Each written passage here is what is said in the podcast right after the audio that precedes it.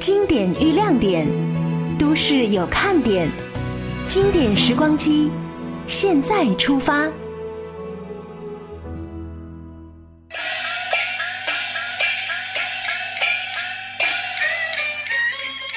五月二号，由北京京剧院排演的京剧《群英会》即将在北京上演。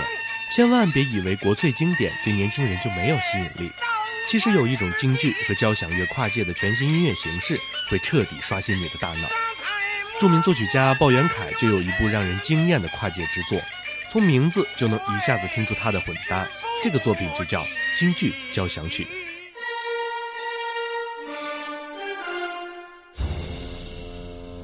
这部京剧交响曲的奇特之处在于，它以京剧音乐中的昆腔、曲牌、二黄、西皮为音乐素材。但整部作品没有使用京剧中的乐器，甚至是京剧中最常见的小三门也没有。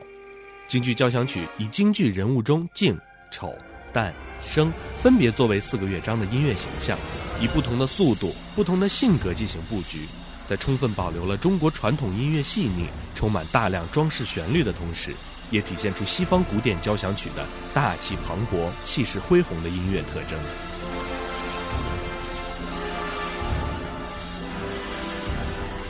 京剧交响曲的第一乐章以单刀会中关羽为基本形象，强调西方的铜管，以突出大江东去、浪淘尽的英雄气概。第二乐章以蒋干、崇公道等丑角人物为基本形象，以俏皮灵活的木管体现出丑角所特有的蹲步行走、帽翅摇摆的特征。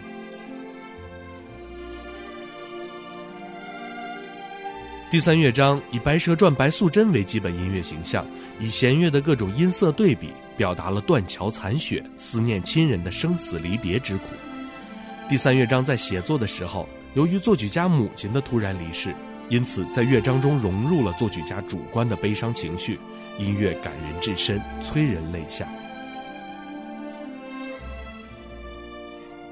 第四乐章以群英会周瑜、空城计诸葛亮为基本人物形象。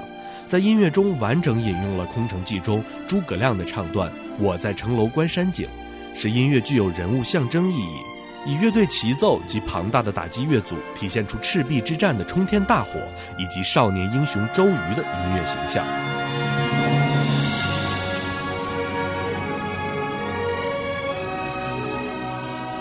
这部交响曲就是这样以京剧中不同的角色、不同性格的音乐为基础。